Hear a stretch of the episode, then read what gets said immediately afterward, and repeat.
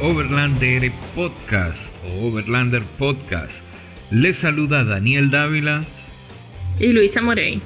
Este es un podcast con, con base, un podcast, un podcast con base en Santo Domingo, República Dominicana. Así que buenas noches si es de noche, buenas tardes si es de tarde o buenos días si está iniciando su día. Este es el episodio número 3 que les llega a través de Spotify, Anchor, Google Podcasts y Apple Podcasts.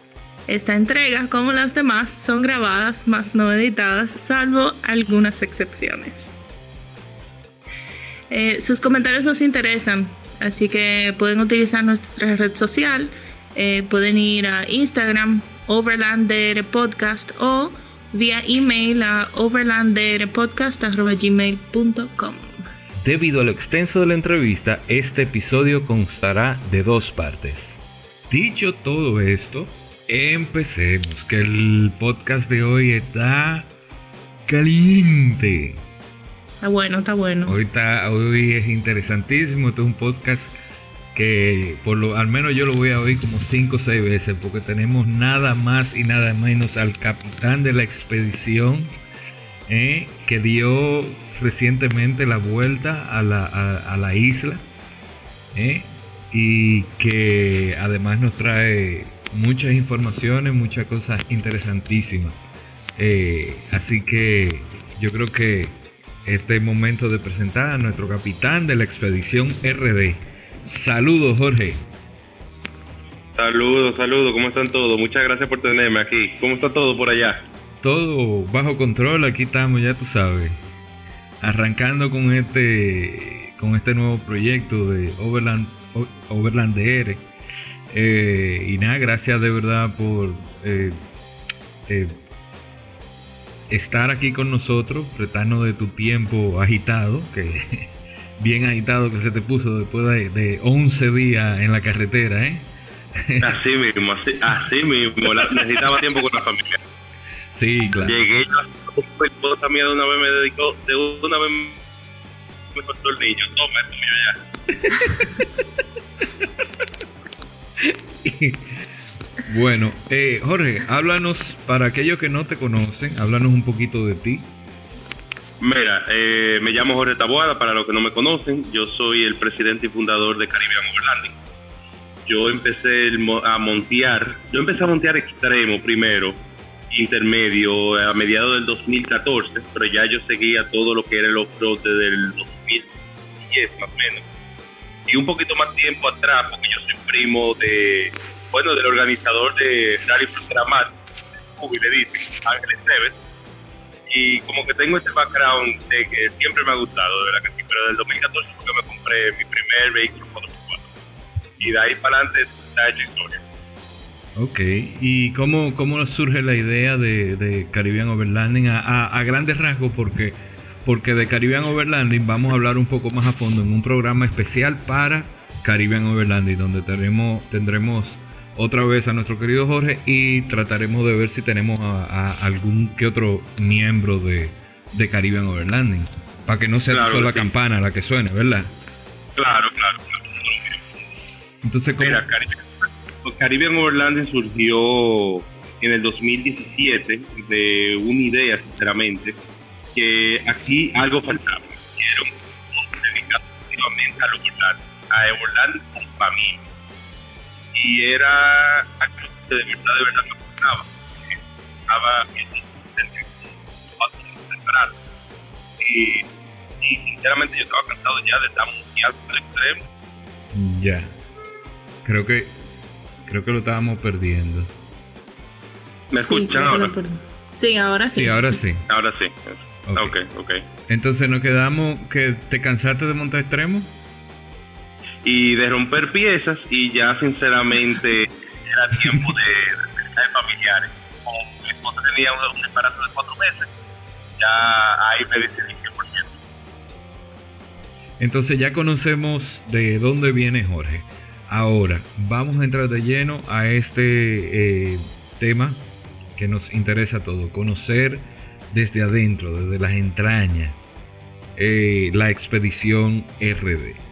Eh, esto ha sido un viaje sumamente ambicioso, más de mil millas, corrígeme. Sí, eh, fueron en total, habíamos calculado 2000, 2.500, pero al final se hicieron 2.000 kilómetros. Ok, perfecto. Y esto es un tiempo, esto es un, tiempo, esto es un, viaje que yo me imagino que, que, que la preparación como que te dura dos o tres días, ¿verdad? Eh, sinceramente, ¿en qué sentido específicamente? Estoy siendo un poquito En todo. Sí, no, porque me imagino que la preparación de, un viaje así eh, toma un buen tiempo de, preparación. Bueno, te cuento que nosotros empezamos a hablar el tema eh, entre los dos compañeros míos y yo eh, en el dos, a finales de la mente, como más o menos como septiembre, octubre, más o menos y desde ese momento hemos ido preparándonos. Cada viaje que se hacía de Caribbean era en preparación del, del, producto final, que sería la expedición RD, que es 100% Overland. Ya con lo, el tema de los vehículos, eso se empezó a preparar seis meses antes, a revisarlo completo, completo que quedó completo, eh, ponerle los accesorios que le faltaban, eh, sus mantenimientos correspondientes, cambio de freno, todas esas cosas que conllevan que un vehículo tiene que estar al funcionamiento al 100%. ¿Y la selección de la ruta, por ejemplo? Mira, la ruta la hicimos entre Eduardo Madera y Alain Félix y, y nos tomó un buen tiempo porque era chequeando, revisando, hablando con gente locales, eh, revisando dos veces, tres veces, cuatro veces, cinco veces la ruta, la modificábamos, la volvíamos a poner como estaba antes. Eso fue un trabajo bien largo y bien tedioso. Perfecto. Eh, Luisa, ¿tiene algo que preguntar? Se nos fue Luisa. No, está ahí, está ahí. Luisa. Yo sé que está ahí. Acuérdate que tiene que desmutear el, micrófono. No, no es eso. Eso no es problema. Es que eh, no, no, no tengo preguntas todavía. Ok, perfecto. Entonces, dime una cosa, eh, Jorge, en cuanto a la selección del grupo, ¿cómo tú dijiste, ok, yo este, estos 11 días de, de, aventura voy a seleccionar, porque tú lo dices, sí, bueno, 11 días de aventura, eso es 11 días de gozadera. Eh, no creo que sean así, no creo que sea tan así, pero ¿cómo tú decides seleccionar ese grupo con el que con el que te va o fue algo que surgió de manera orgánica y natural? Eh, no fue orgánica, fue preseleccionado. Sinceramente necesitábamos personas que ya habíamos compartido, que eran de confianza de uno y que sabíamos que, a la larga nos íbamos a llevar bien y íbamos a poder tomar decisiones en conjunto, porque ocho días, siete noches eh, rodeado de hombres solamente, ustedes saben que es un poco difícil. Puede haber roces, pueden haber, eh, pueden haber eh, confrontaciones. Y eso es lo que queríamos evitar a lo más posible, sinceramente. Ok. Y entonces, ya seleccionamos nuestro grupo. Ya tú sabes cuáles son los... ¿Cuántos eran? Seis individuos. Eran seis al principio, sí, pero desafortunadamente dos vehículos de ellos al último momento tuvieron unos inconvenientes personales, los pilotos, y tuvieron que, no pudieron asistir. al final fuimos tres vehículos. Ya, esas son de las de la cosas que más o menos uno, uno eh, prevé, ¿verdad? Dentro del esquema De, una expedición. Eh, entonces, eh, ¿cómo preparaban los vehículos? ¿Qué, qué, qué, qué con, ¿qué buscaban dentro del vehículo eh, que tuviera ready, que tuviera siempre on point, como dicen?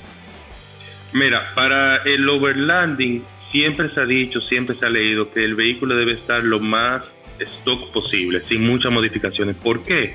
Porque muchas modificaciones conllevan que puedan haber más errores, más fallas. En ese sentido, los vehículos básicamente tenían que tener suspensiones, eh, goma MT por obligación porque no sabíamos qué nos íbamos a enfrentar. Además de que una MT no se pincha tan fácil como una T o una HT, obviamente. eh, tenía que tener suficiente espacio para los ocupantes, comodidad, porque eran muchas horas manejando, muchos días. Y la verdad era que el que menos el menos modificado era el mío, sinceramente. Y no mentira, el del otro compañero que se, que, que, se, unió al final, que hubo un cambio de vehículo, fue el que menos estaba preparado, pero era una Nissan Patrol, ustedes saben que esa guagua está hecha para la guerra de fábrica. Tú acabas de decir algo que me que, parecería eh, sonaría raro, pero de verdad tiene, tiene su sentido. Que, o sea, mientras menos modificaciones tiene el vehículo, sobre todo para esos viajes tan largos, obviamente modificaciones supongo que, que sean críticas eh, mientras menos modificaciones tiene, pues el vehículo tiene menor riesgo a eh, algún error o algún algún problema en la, en la, en la carretera o, en la ruta. Claro, o alguna falla catastrófica. Por eso es, como el ejemplo básico. Vamos a suponer suspensiones o calzo. ¿Cómo levanto mi guagua? Si tú le pones un calzo a una guagua, tú le estás agregando un factor adicional que puede fallar si tú le cambias suspensión, tú estás quitando y poniendo un componente, lo estás poniendo mucho mejor, algo que está hecho para off-road. Es el mismo punto. O sea, que con Toy Magmo, decimos en el buen dominicano, para que la gente se anime a salir y aventurar el país. Aventurarse por el país. Usted no tiene que tener el último, eh, el último hierro de los muñequitos para poder salir y darle la vuelta a la, a la a la isla. O sea, no, no, un, buen, un vehículo con un buen, un, buen, un buen récord de mantenimiento, un vehículo alto, obviamente, porque hay muchos pedazos que atravesamos que se necesitaba una altura más o menos, eh, gomas MT, obviamente, y, y ready. Eso era todo, sinceramente. No se necesitaba gran, grandes modificaciones al vehículo. Ahora que tú me hablas de gomas MT, ¿qué, qué goma ustedes utilizaron para...? Ah, la mejor del mercado, Linglong. cuando yo cogí ese lodo y esas piedras que se me presentaban, no hay nada mejor. Yo nada más veía los tacos, clac, clac, clac, clac, clac. Y eso yo me quedé con la boca abierta. Yo soy Linglong desde ahora, desde la expedición para adelante, yo no compro otra goma. Luisa, ¿tú ibas a decir algo? Esas son las gomas mías, son buenísimas, ¿eh? Claro, claro. las mejores, las mejores para mí. Esas son, esas son para mí también. Eh, yo ahí me quedé. O sea, yo las sobre todo, sobre todo que son cómodas al bolsillo. Sí. Sobre todo que son bastante asequibles. Es un, es un muy buen. Un, eh, un excelente producto. Es un, muy buen producto y sobre todo al, al, al precio competitivo. Es que no es, solo, no solo el precio, Daniel y Luisa, es que esas es sorprendente. Yo he tenido BS Courage, he tenido Cooper, he tenido hasta otra otra otra china eh, que se llama Duraturn y te aseguro que todas esas no se comparan con la Linglong, la Crosswind MT. Yo me sorprendí y no suenan encima de eso. No, no suenan en la carretera. Sí, es una discusión que nosotros siempre tenemos con, con, con Molinón que tiene MT tiene meter, pero eso no suena, que no suena, ¿cómo que no va a sonar? Que no suena. Bueno, pues está bien. Nada, nada suena, ¿verdad? Ya, tú, lo, ya tú lo estás corroborando. Así que Molinón, si tú estás escuchando esto, ya te creo a 100%, sin duda. Sí, yo tengo, yo tengo la SAT y anterior a esta tenía otra marca y esta suena mucho menos también. Sí, yo tenía en, mi, en mi guagua, este, estas fueron mi primera goma. Bueno, yo tenía la guagua cuando la compré vino con un HT y les puse esta AT y yo estoy súper contento. De hecho, le he sacado eh, clavo, tornillo y de todo y esa goma tan igualita. Yo no, a mí nunca me han fallado. Y mira que yo la desinflo, bueno, cada vez que uno va para el monte, cada vez que uno sube para la montaña, la tiene que desinflar, inflarla, desinflar, inflarla y eso es sin problema. Bueno, ustedes montan cuatro gomas MT y ustedes verán que ustedes nunca van a volver para atrás. No hay, no hay otra mejor goma que no sea la de lobo. Bueno, mira, y entonces en base a lo que es la preparación del equipo humano, o sea, ¿qué, qué tenía que tener pendiente cada uno? ¿Qué herramientas debía de tener pendiente cada uno? O sea, como, como persona.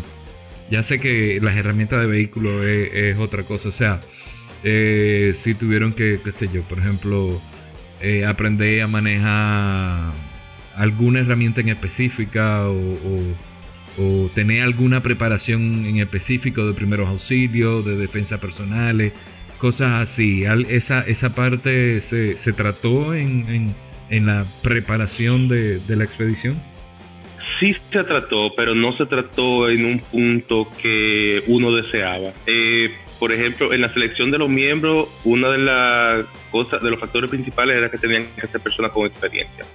No podían ser personas nuevas al ambiente off-road, tenían que ser personas que tuvieran ya su buen tiempo, que habían montado extremo, que habían hecho camping, que ya sabían a lo que iban. Eh, y y tenían que estar preparados mentalmente, que sabían a lo que iban, porque no es fácil dormir ocho días en tienda de campaña. Uno lo, se prepara lo más, lo más posible, pero hay que estar listo para cualquier inconveniente, cualquier cosa que puede pasar. Hasta un colchón que se te desinfle, tienes que saberlo cómo reparar.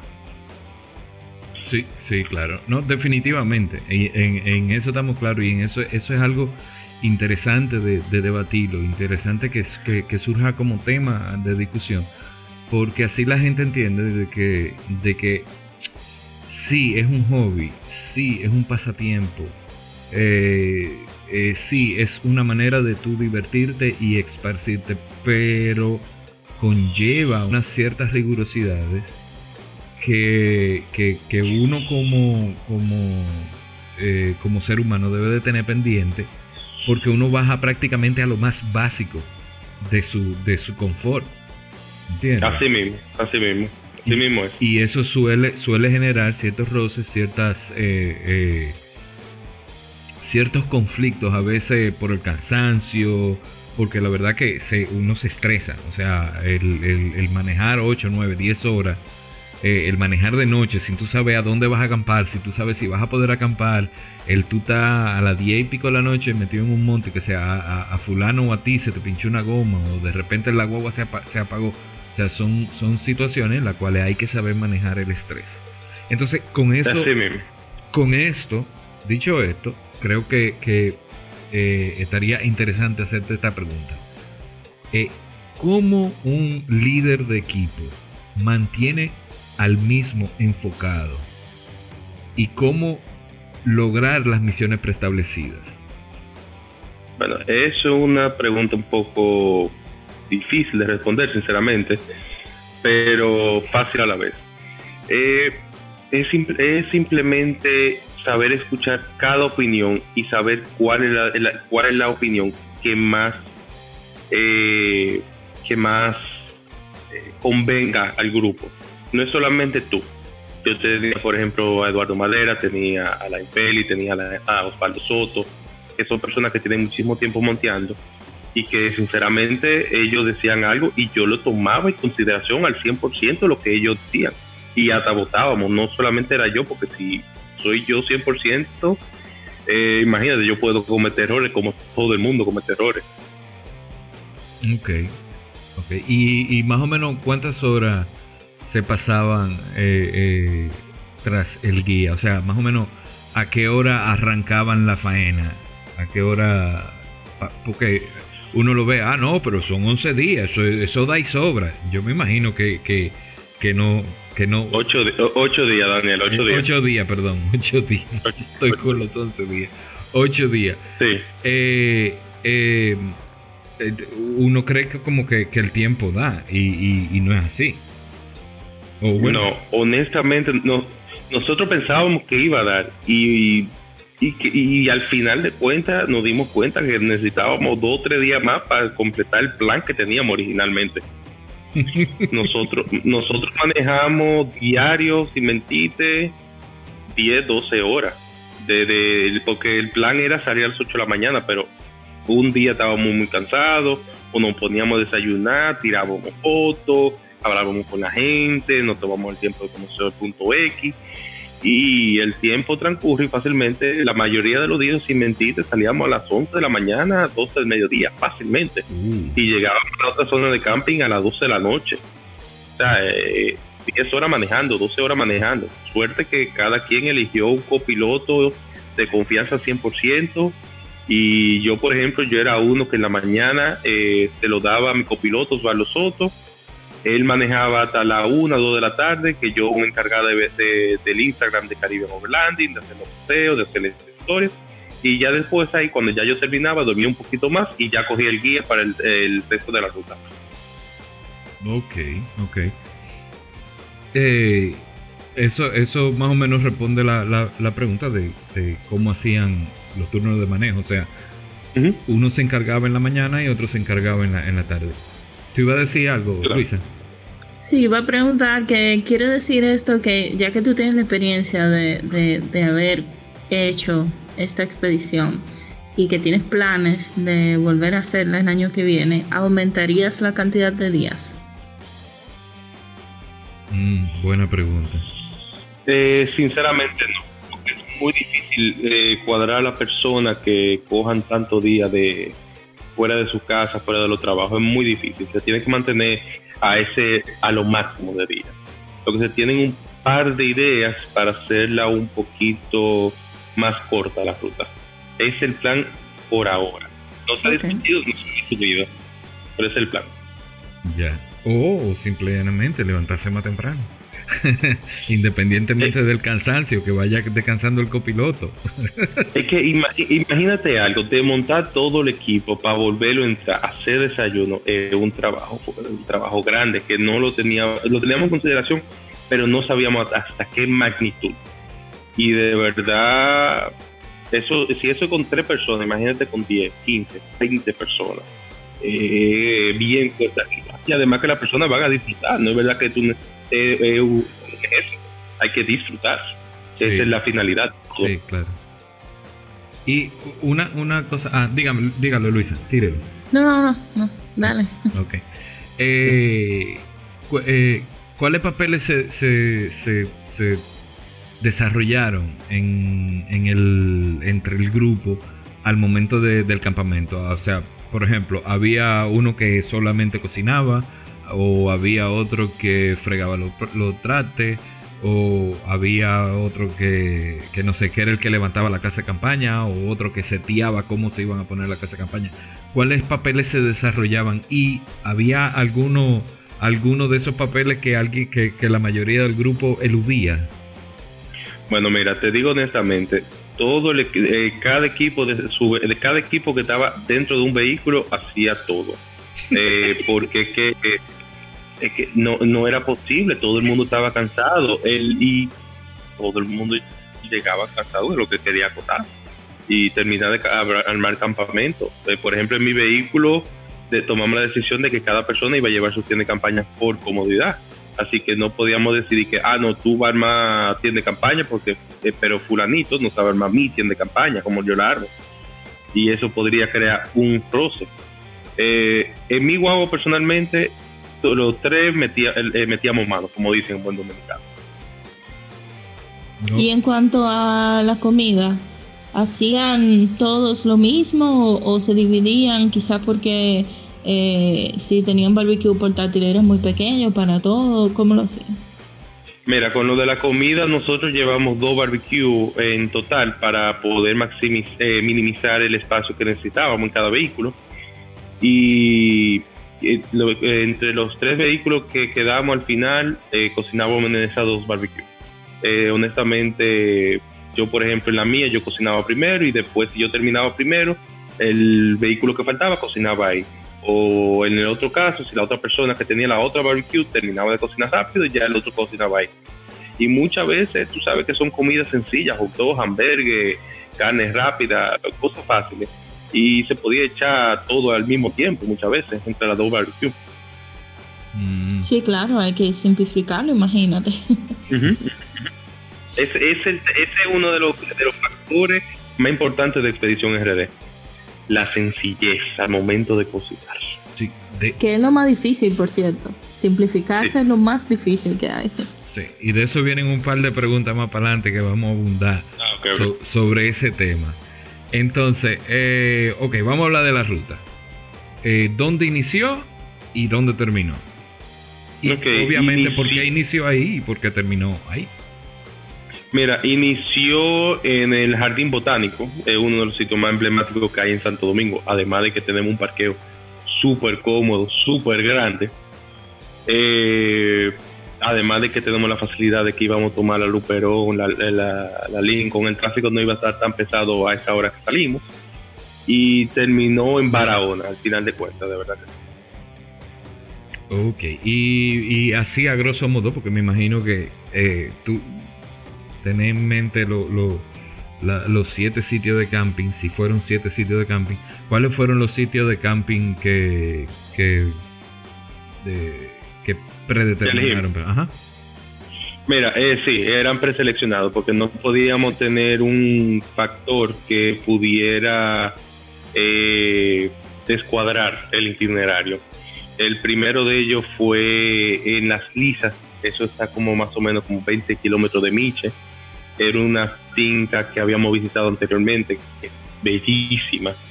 Eh, te digo que un camping mejor que ir a, a Montaña Redonda, te lo aseguro Ya. y que consistentemente uno de los viajes de Caribe es para allá este año.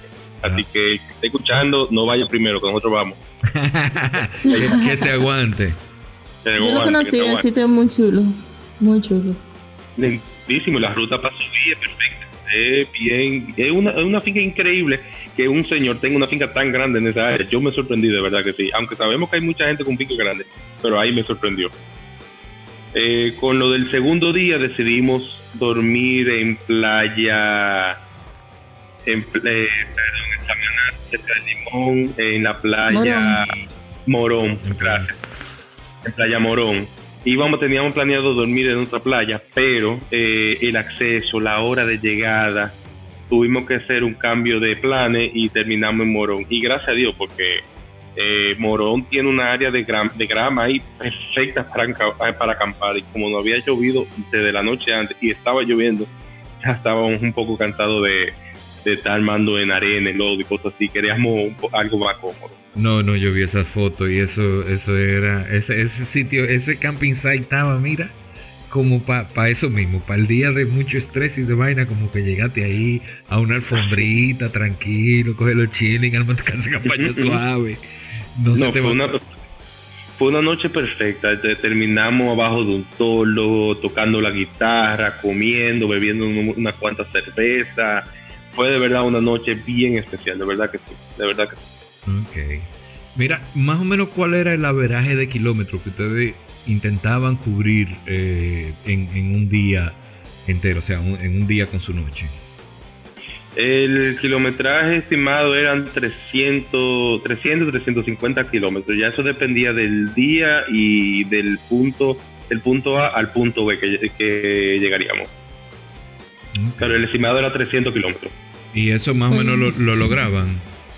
Sí, sí, se lograba y se sobrepasaba, sinceramente, veces. Luisa. Son, es duro, 300 kilómetros. Y más cuando, cuando hay monte incluido. Sí, no, mira, por ejemplo, el segundo día que salimos de Miche y íbamos para Samaná, eh, la ruta marcada tuvimos que cambiar a, último momento. Gracias a Dios que eh, Joan Riva de Riva Overland, eh, que era uno de los participantes de ese momento, fue con nosotros. La ruta que habíamos marcado, que la marcamos porque nos pareció bien, queríamos hacerla, era una ruta extrema, pagó más 40, que él nada más nos dijo, entramos ahí y ustedes no salen. Así mismo nos dijo, yo no me atrevo. Una gente que se monté extremo y con la experiencia que él tiene nos dijo eso y yo de una vez ahí, ay, no, no, demos media vuelta y sigamos la ruta por otro lado. Y tuvimos que cambiar. Y al final de cuentas terminamos atravesando la Haití entonces, que no sabíamos dónde estábamos terminando. Ya ustedes saben qué espectáculo es. Ah, pero eso, eso, eso, eso es muy interesante porque igual, o sea, eh, si, si no tuvieran trabas, no, no, no fuera verdura. O sea, si todo No, no, fuera, no. ¿te entiendes? Exacto, es que así, el overlanding, cuando hay un momento de una decisión que hay que modificar algo, hay que hacerlo. Ujú. Desafortunadamente, esa es parte de la aventura, esa es parte de la libertad que uno tiene en el overlanding. Exactamente. No y que, que, que normalmente te trae gratas sorpresas. Puede que te traiga mal, no, yo no digo que no. Pero normalmente te trae gratas sorpresas. Bueno, te digo, la el, descubrimiento de esa ruta, que estoy seguro que, que lo han hecho muchas personas más, pero yo no la conocía, atravesar los Haití fue algo muy especial para mí, porque yo no conocía esa ruta. Y no es una ruta difícil, es una ruta que cualquier persona puede hacer. Uno entra por, eh, eh, por Salto Alto y uno sale más o menos a la entrada de, Sabana Grande de Boyá. Ya. Em, ya a, grosso modo tú sí nos dijiste que habrían cambios en la próxima expedición, tú tendrías cambios. Ahora, ¿alguna ruta o sitio de acampar que te faltó, que, que, quizá tú querías cubrir o alguno que realmente no valió la pena? Mira, todos los sitios de camping valieron la pena, sinceramente. Eh, con lo de la ruta, sí hubieron cambios, especialmente en el día 1 que hubo un pequeño inconveniente con uno de los vehículos de la expedición que estaban originalmente puestos, que fue el Ford Bronco de nuestro compañero Eduardo Madera, que tuvo, se le rompió la transmisión desafortunadamente, pero gracias a Dios fue en la carretera del Coral, eh, frente a las romanas, que tuvimos que devolverlo. Íbamos a hacer un pedazo por eh, Punta Cana, de un, un buen pedazo de playa, que era hasta, wow, se me olvidó, salíamos de Punta Cana Bávaro por, por toda la playa. Y es un buen tramo que estábamos todos emocionados y que desafortunadamente eh, no pudimos hacer, pero como todo el mundo sabe, y es una ley de oro de todo monteador, de todo off-road, de todo overlander, llegamos juntos, salimos juntos. Hasta que tú no resuelvas la cosa, nosotros no nos vamos de tu lado. Nadie Eso no fue verdad. Exactamente, exactamente. Ese fue el único pedazo que de verdad tuvimos que cortar. Ok. ahora que, que, estábamos hablando un poco de las trabas, de, lo, de, las... Eh, eh, cómo, cómo, ¿Cómo ponerlo que no se, que no se oiga eh, eh feito? Eh, bueno, de, la, de las sorpresas que te, que te encontraban en el viaje, de las cosas que no estaban previstas. ¿Usted contaban con algún tipo de seguro de viaje, algún tipo de, seguro o el seguro regular de salud y de, y de vehículos? Mira, con lo del seguro, la única condición, como habían vehículos un poco un poco de edad, vamos pues, para que suene bonito, eh, experimentados, vehículos experimentados. con experiencia, con experiencia, con experiencia. Eh, la única condición era que tenían que tener eh, servicio de grúa a nivel nacional. Okay. Eh, cubierto al 100%, para que no tuvieran ese inconveniente de que Dios no lo quiera, hubiera pasado algo en la ruta, tengan que buscar 20 mil pesos para traer el vehículo de o de Puerto Plato, de Montecristo, donde sea, para para la capital. Eso era otro punto que queríamos cubrir al 100%. Ya, eso, eso es interesante de de tenerlo pendiente, sobre todo cuando uno quiere hacer un tipo de viaje así, de tener las cosas lo más asegurada posible dentro de lo dentro de los márgenes eh, de, error que uno pueda prever porque es como tú dices, está quedado en Junumuku de los Palotes, en una montaña de esa o en, un monte de eso, a la quimbamba de la, de la noche y sin saber cómo tú vas a salir de ahí, pues es un poco riesgoso. Bueno, mira, yo te voy a decir un pequeño secreto. Eh, si la carretera tiene nombre, está declarada eh, por, el gobierno de la República, la aseguradora tiene la obligación de mandarte una grúa allá. Okay. Porque está declarada. Espérate, eso se eh, espérate, barájame eso bien. ¿Cómo, ¿Cómo así? Ok, por ejemplo, Valle Nuevo. Valle Nuevo tiene un nombre en la carretera. Tienen que mandarte la grúa allá arriba, no importa que sea Valle Nuevo. Tiene un nombre esa carretera y tienen que mandártela ya a buscarte. Y si tú tienes a nivel nacional, está cubierta. pero, si, por ejemplo, eh, un perillo, como muchas personas lo hemos metido o lo metemos cada, fin de semana, no está cubierta y tú vas a tener que sacar el vehículo de ese trillo y llevarte a donde una carretera que ya esté declarada, que se vea en Google Maps, que se vea que está marcada, que tenga su nombre oficial. ¿Está oyendo eso, Luisa? ¿Usted sabía eso, Luisa? Porque yo no lo sabía. Y eso no es lo algo, sabía, me estoy enterando. Importante, eso es algo importante de tenerlo. Estas son de las cosas de las que uno, de la, por las cuales este podcast eh, eh, surge. Y es tratar de, de, tener una manera de donde tener archivado informaciones como esta. Porque yo te, yo te apuesto que mucha de la gente que hace overlanding no, no tiene de conocimiento eso. Eh, nosotros ahorita hablamos un poquito, un, poquito sobre los cambios de planes en medio de la, expedición. Y tú me hablaste de los problemas que surgieron eh, durante la travesía y un poco cómo los resolvieron. Eh, ¿Algún otro problema más eh, grande que, te llegue a la cabeza o, algo que, valga la pena resaltar? Y sobre todo, ¿cómo lo resolvieron? Eh, sinceramente no. Eh, aparte de eso, gracias a Dios el viaje fue excelente y todos los vehículos tuvieron al 100% todo el tiempo. El único inconveniente fue eso, de verdad. Y fue algo que, que podía pasarle ahí como le podía pasar aquí en la capital. Desafortunadamente le pasó ahí y durante la expedición. Él que estaba tan emocionado en hacerlo con su bronco. Ya. Quiere decir que ese tiempo que ustedes se tomaron en preparar su su viaje, en preparar su expedición, en ser meticulosos con, su, con cada detalle de su expedición, al final hicieron lo que, lo que le dicen el payoff, ¿verdad? Eh, eh, valieron la pena, valieron onza por onza esa, esa, esas horas que ustedes se... Porque yo recuerdo que a cada rato tú ponías a, la, a las 10, a las 8, a las 9 de la noche, ponía un post aquí, cuadrando las rutas. Y yo, eh. Así mismo. Así mismo, así mismo. Valió la pena el 100%, de verdad que sí.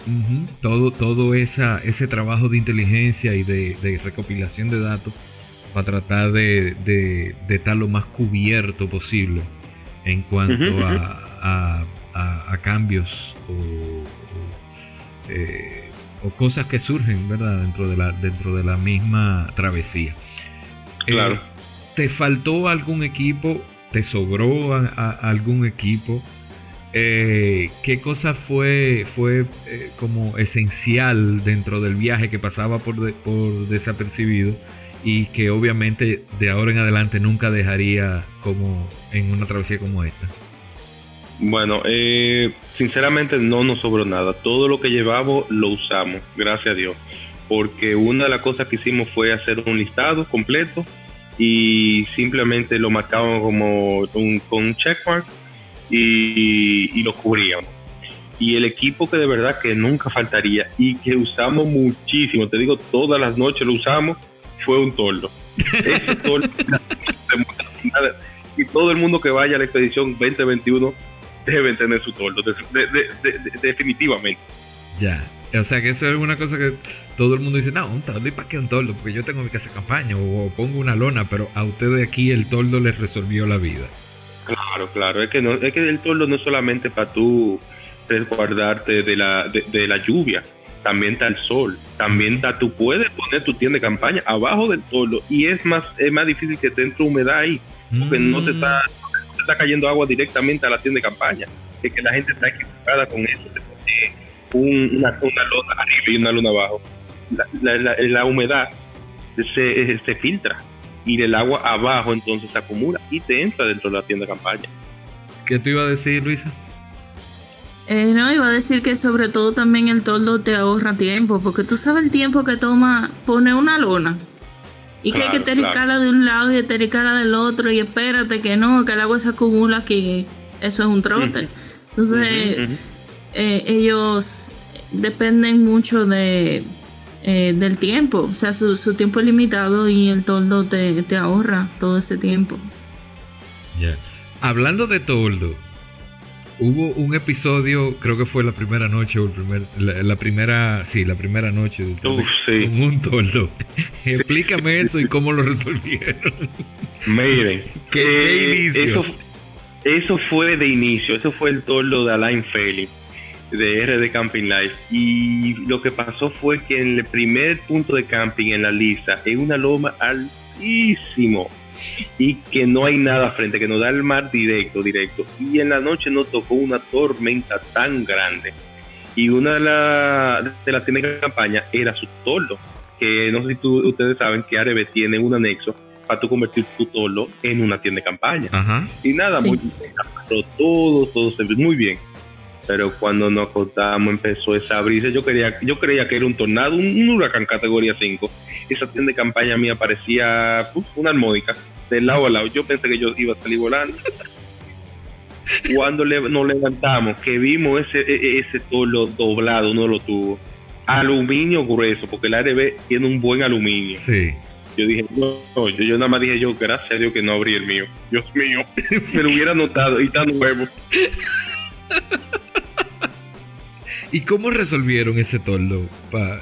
Sinceramente, de una vez nos comunicamos con Gaisberg de Rino y él nos dijo que calentándolo un poco podíamos volverlo a llevar a, a, a su estado normal pero sinceramente no nos dio tiempo en ningún pueblo y, y funcionaba, increíblemente, funcionaba. Sí, no, y lo dejamos completo ya. Es lo que estaba era un poco eh, eh, pandeado, como decimos nosotros. O sea. un, un, poco no, un, un, mucho sí, pero un poco no. sí.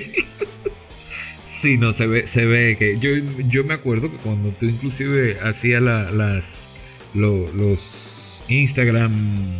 Eh, Ajá, historia. La, la historia eh, se veía, o sea, se, se, se, veía el brisero y la vaina. Y yo decía, bueno. Ay, Dios mío. No, y te digo, nos llevó, nos llevó de sorpresa ese, ese clima, de verdad, porque no lo esperábamos, de verdad que no. Y cuando, imagínate, ya estamos ahí arriba, ya vamos a dormir. No, claro. Nosotros, nosotros dormimos ese día como un máximo de dos horas, tres horas. Y encima, encima de eso, parte del equipo tuvimos que dormir abajo porque Alain tiene un, un, una tienda de campaña en el techo y había que estar en el vehículo. Uh -huh. Y entonces a mí, a mi colchón eléctrico, yo tenía que tener mi inversor cerca, no podía alejarme del vehículo.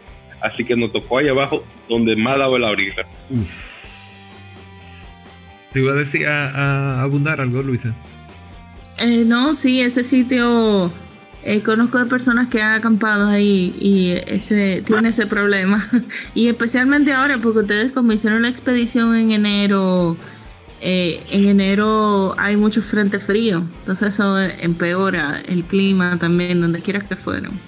Sí, a nosotros nos tocó un, un, un clima más o menos así ahora en, en Manaclar. En Manaclar. Ajá. Eh, ya, ya Caribe fue el año pasado.